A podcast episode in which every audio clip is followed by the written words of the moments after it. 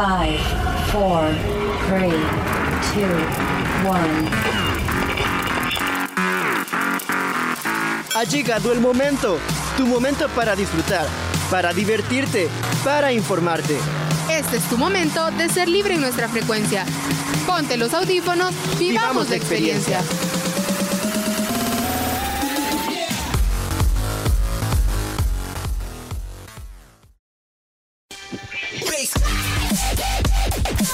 esa sección no vale el aburrimiento.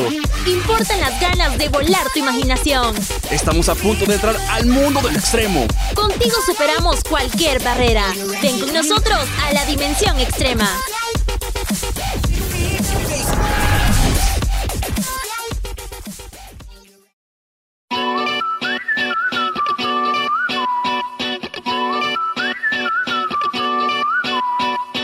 Hola amigo y amiga oyente, ¿cómo estás? Espero que te encuentres de maravilla. Te saludo donde quiera que estés, ya sea mientras trabajas, estudias, te ejercitas, juegas, comes o navegas en internet en la comodidad de tu cama. Sea lo que sea que estés haciendo, nos enorgullece ser parte de tu día a través de un episodio más de Frecuencia Libre, aquí en tu sección XD. Yo soy Iris Zabaleta y voy a tomarme el atrevimiento de secuestrar los próximos 30 minutos de tu tiempo para narrar uno de los más increíbles, terroríficos y alucinantes cuentos de terror del afamado escritor estadounidense Edgar Allan Poe. Y esto ya es más mi opinión. ¡Wow! ¡Qué buena historia! Comencemos.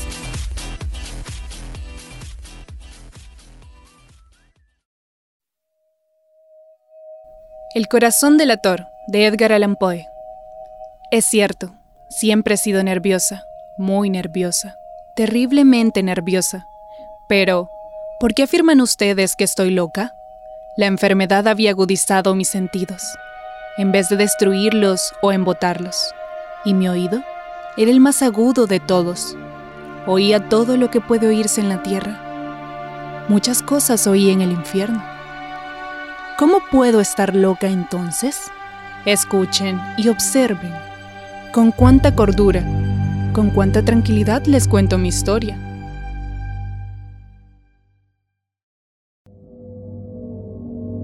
Me es imposible decir cómo aquella idea me entró en la cabeza por primera vez, pero, una vez concebida, me acosó noche y día. Yo no perseguía ningún propósito, ni tampoco estaba colérica. Quería mucho al viejo. Jamás me había hecho nada malo. Jamás me insultó. Su dinero no me interesaba. Me parece que fue su ojo. Sí, eso fue. Tenía un ojo semejante al de un buitre, un ojo celeste y velado por una tela.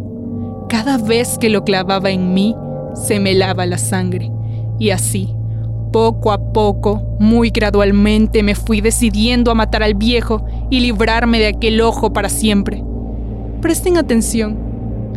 Ustedes me toman por loca, pero los locos no saben nada. En cambio, si hubieran podido verme, si hubieran podido ver con qué habilidad procedí, con qué cuidado, con qué previsión, con qué disimulo me puse a la obra. Jamás fui más amable con el viejo que la semana antes de matarlo. Todas las noches, hacia las doce, hacía yo girar el picaporte de su puerta y la abría. Oh, tan suavemente. Y entonces, cuando la abertura era lo bastante grande para pasar la cabeza, levantaba una linterna sorda, cerrada, completamente cerrada, de manera que no se viera ninguna luz, y tras ella pasaba la cabeza. Oh, ustedes se hubieran reído al ver cuán astutamente pasaba la cabeza. La movía lentamente, muy, muy, muy lentamente, a fin de no perturbar el sueño del viejo.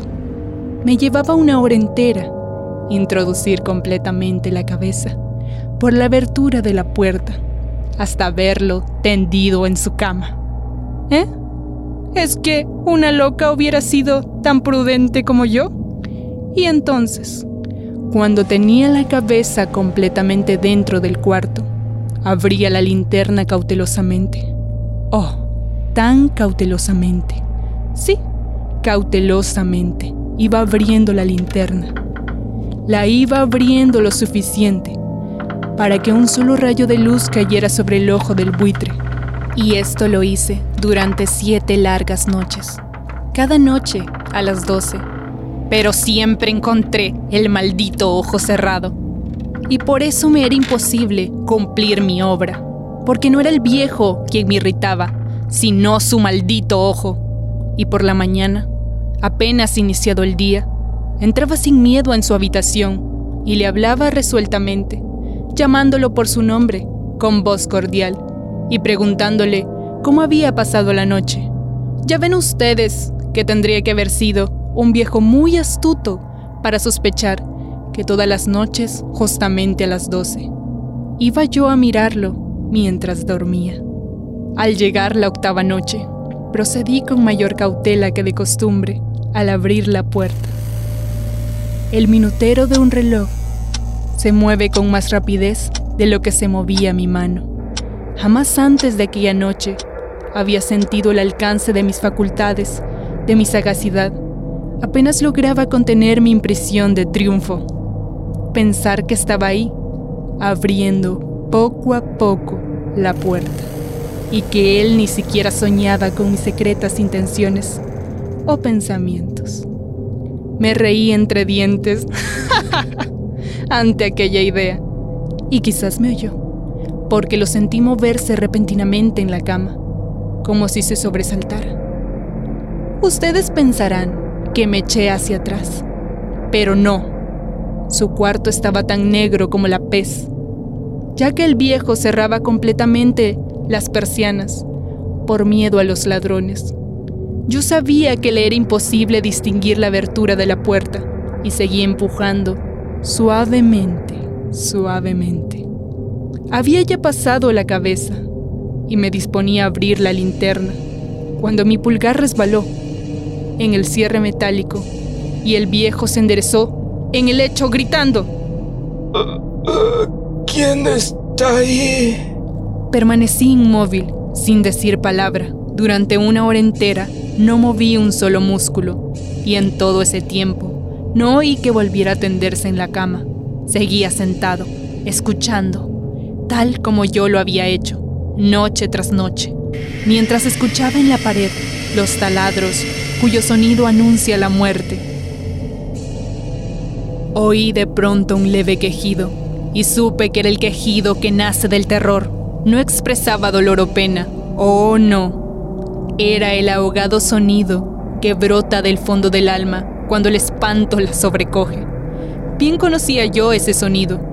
Muchas noches justamente a las doce, cuando el mundo entero dormía, surgió en mi pecho, ahondando con su espantoso eco los terrores que me enloquecían. Repito que lo conocía bien. Comprendí lo que estaba sintiendo el viejo y le tuve lástima, aunque me reía en el fondo de mi corazón. Comprendí desde el primer leve ruido, cuando se movió en la cama había tratado de decirse que aquel ruido no era nada, pero sin conseguirlo. Pensaba, no es más que el viento en la chimenea o un grillo que chirrió una sola vez. Sí, había tratado de darse ánimo con esas suposiciones, pero todo era en vano. Todo era en vano porque la muerte se había aproximado a él, deslizándose furtiva, y envolvía a su víctima y la fúnebre influencia de aquella sombra imperceptible era la que lo movía a sentir, aunque no podía verla ni oírla, a sentir la presencia de mi cabeza dentro de la habitación. Después de haber esperado largo tiempo, con toda paciencia, sin oír que volviera a acostarse, resolví abrir una pequeña, una pequeñísima ranura en la linterna. Así lo hice. No pueden imaginarse ustedes con qué cuidado, con qué inmenso cuidado, hasta que un fino rayo de luz, semejante al hilo de la araña, brotó de la ranura y cayó de lleno en el ojo del viejo. Estaba abierto, abierto de par en par, y yo empecé a enfurecerme mientras lo miraba. Lo vi con toda claridad de un azul apagado y con aquella horrible tela que me lava hasta el tuétano. Pero no podía ver nada de la cara o del cuerpo del viejo, pues, como se había movido por un instinto, había orientado el haz de luz exactamente hacia el punto maldito. ¿No les he dicho ya que lo que toman erradamente por locura es solo una excesiva agudeza de los sentidos? En aquel momento llegó a mis oídos un resonar apagado y presuroso, como el que podía ser un reloj envuelto en algodón. Aquel sonido también me era familiar. Era el latir del corazón del viejo. Aumentó aún más mi furia, tal como el redoblar de un tambor estimula el coraje de un soldado. Pero, incluso entonces, me contuve y seguí callando. Apenas si respiraba, sostenía la linterna, de modo que no se moviera, tratando de mantener con toda la firmeza posible el haz de luz sobre el ojo. Entretanto, el infernal latir del corazón iba en aumento. Se hacía cada vez más rápido, cada vez más fuerte, momento a momento. El espanto del viejo tenía que ser terrible, cada vez más fuerte, más y más fuerte. ¿Me siguen ustedes con atención? Les he dicho que soy nerviosa. Sí, lo soy. Y ahora a medianoche, en el terrible silencio de aquella antigua casa, un resonar tan extraño como aquel me llenó de un horror incontrolable. Sin embargo, me contuve. Todavía algunos minutos y permanecí inmóvil. Pero el latido crecía cada vez más fuerte y más fuerte. Me pareció que aquel corazón iba a estallar y una nueva ansiedad se apoderó de mí. Algún vecino podía escuchar aquel sonido.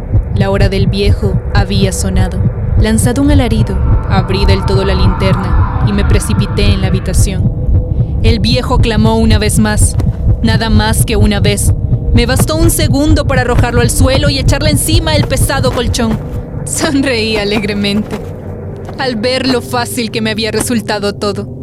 Pero, durante varios minutos, el corazón siguió latiendo con un sonido ahogado. Claro que no me preocupaba, pues nadie podía escucharlo a través de las paredes. Cesó, por fin, de latir. El viejo había muerto. Levanté el colchón y examiné el cadáver. Sí, estaba muerto, completamente muerto. Apoyé la mano sobre el corazón y la mantuve así largo tiempo. No se sentía el menor latido. El viejo estaba bien muerto. Su ojo no volvería a molestarme nunca más.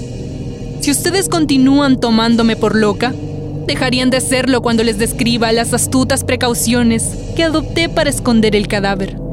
La noche avanzaba, mientras yo cumplía mi trabajo con rapidez pero en silencio. Ante todo, descuarticé el cadáver. Le corté la cabeza, brazos y piernas. Levanté luego tres planchas del piso de la habitación y escondí los restos en el hueco. Volví a colocar los tablones con tanta habilidad que ningún ojo humano, ni siquiera el suyo, hubiera podido advertir la menor diferencia. No había nada que lavar, ninguna mancha, ningún rastro de sangre. Yo era demasiado precavida. Una cuba había recogido todo. Cuando hube terminado mi tarea, eran las cuatro de la madrugada, pero seguía tan oscuro como a medianoche. En momentos en que se oían las campanadas de la hora, golpearon a la puerta de la calle. Acudí a abrir con toda tranquilidad, pues, ¿qué podía temer ahora? Hallé un caballero que se presentó muy civilmente. Buen día, soy oficial de policía. Durante la noche su vecino reportó haber escuchado un alarido, por lo cual sospechamos que se ha cometido algún atentado. Al recibir este informe, el puesto de policía había comisionado a la gente para que registrara el lugar. Sonreí. Pues, ¿qué tenía que temer? Di la bienvenida al oficial. Fui yo quien lanzó aquel grito durante una pesadilla. Él se encuentra de viaje, dije. ¿De viaje? ¿Y sabe usted cuánto durará ese viaje? Muchos, muchos días. Pero, por favor, revise bien. Todo está en orden. Tan en orden como cuando el viejo estaba aquí. Mmm, todo parece estar en orden. No hay nada fuera del lugar. Debemos continuar con la investigación. Gracias por su tiempo. No, espere. Justo acabo de preparar el té. ¿Por qué no me acompaña? Él asintió con la cabeza a modo de aceptación. Me sentía tan entusiasmada de mis confidencias que traje sillas a la habitación y le pedí al oficial que descansara allí, mientras yo misma, con la audacia de mi perfecto triunfo, colocaba mi silla en el exacto punto bajo el cual reposaba el cadáver de mi víctima. El oficial se sentía satisfecho. Mis modales lo habían convencido. Por mi parte, me hallaba perfectamente cómoda. Sentáronse y habló de cosas comunes, mientras yo le contestaba con animación, mas al cabo de un rato, empecé a notar que me ponía pálida y deseé que se marchara. Me dolía la cabeza y creía percibir un zumbido en los oídos, pero el policía continuaba sentado, hablando y hablando sin parar. El zumbido se hizo más intenso, seguía resonando y era cada vez más intenso y más intenso. Hablé en voz muy alta para librarme de esa sensación, pero continuaba con lo mismo y se iba haciendo cada vez más clara, hasta que, al fin, me di cuenta de que aquel sonido no se producía dentro de mis oídos. Sin duda, debí de ponerme muy pálida, pero seguía hablando con creciente soltura y levantando mucho la voz. Empeoró, el sonido aumentaba, y ¿qué podía hacer yo? Era un resonar apagado y presuroso, un sonido como el que podía ser un reloj envuelto en algodón. Yo jadeaba, tratando de recobrar el aliento, y, sin embargo, el policía no había escuchado nada. Hablé con mayor rapidez, con vehemencia, pero el sonido crecía continuamente. Me puse en pie y discutí sobre insignificancias en voz muy alta y con violentas gesticulaciones pero el sonido crecía continuamente. ¿Por qué no se iba? Anduve de un lado a otro, a grandes pasos, como si las observaciones de aquel hombre me enfurecieran. Pero el sonido crecía continuamente. Oh Dios, ¿qué podía hacer yo? Lancé espumarajos de rabia, maldije, juré, balanceando la silla sobre la cual me había sentado. Raspé con ella las tablas del piso, pero el sonido sobrepujaba todos los otros y crecía sin cesar. Más alto, más alto, más alto. Y entre tanto, el hombre seguía charlando plácidamente y sonriendo. ¿Era posible que no oyera? Oh Dios, santo Dios, no, no. Claro que oía y que sospechaba. Sabía y se estaba burlando de mi horror. Sí, así lo pensé y así lo pienso hoy. Pero cualquier cosa era preferible a aquella agonía. Cualquier cosa sería más tolerable que aquel escarnio. No podía soportar más tiempo sus sonrisas hipócritas. Sentí que tenía que gritar o morir. Y entonces, otra vez, escuchen, más fuerte, más fuerte y más fuerte. Basta ya de fingir, malvado. Aullé. Confieso que lo maté. Levante esos tablones. Ahí, ahí donde está latiendo su maldito corazón.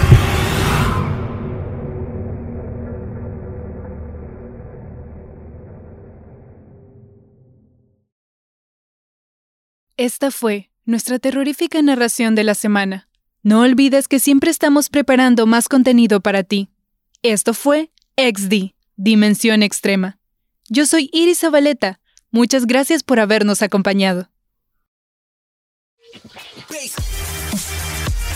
XD, venimos de una dimensión extrema. Volveremos en nuestro próximo programa.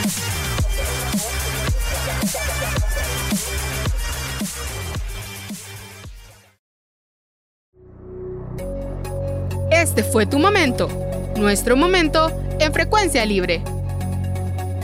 Esperamos que hayas disfrutado. Quédate pendiente de nuestra próxima edición.